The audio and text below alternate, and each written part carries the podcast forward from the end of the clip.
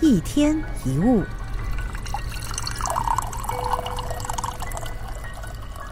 我们很多人都希望自己能被身旁的人所喜爱，因此在做一件事的时候，往往会以这么做是否是别人所期望、所想要的来做判断。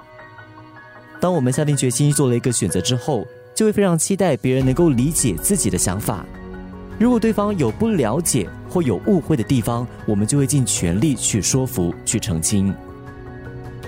在意别人的意见与感受，那是体贴；但如果这件事与他没有直接的关联，那么我们也不用过分在意别人的想法，而是应该顺从自己内心的渴望，去尝试真正想做的。每个人都有适合自己的角色。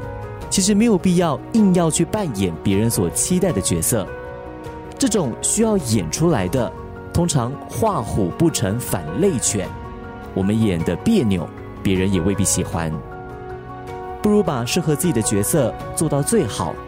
虽然没有办法顾及每个人的喜好，但至少是自己心甘情愿，你也能够把事情做到尽善尽美。人的想法复杂又主观。不必期待每个人都能够理解自己，也不要天真的认为多数人的想法会跟自己相同。很多时候，当人与人之间已经形成了某一种既定成见的时候，你做再多的说明、再多的接触，都无法扭转对方看事情的看法，只因为你们之间从根本的价值观就已经不同了。就好像拿老鹰跟老鼠相比，两者的思考。逻辑跟视野是完全不同的，再努力沟通也是白搭。有一些事，我们只需要对自己负责，不必多做解释。太多的解释只会为自己带来不必要的麻烦。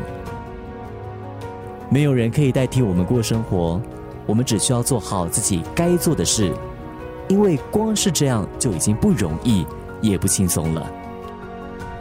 一天一物。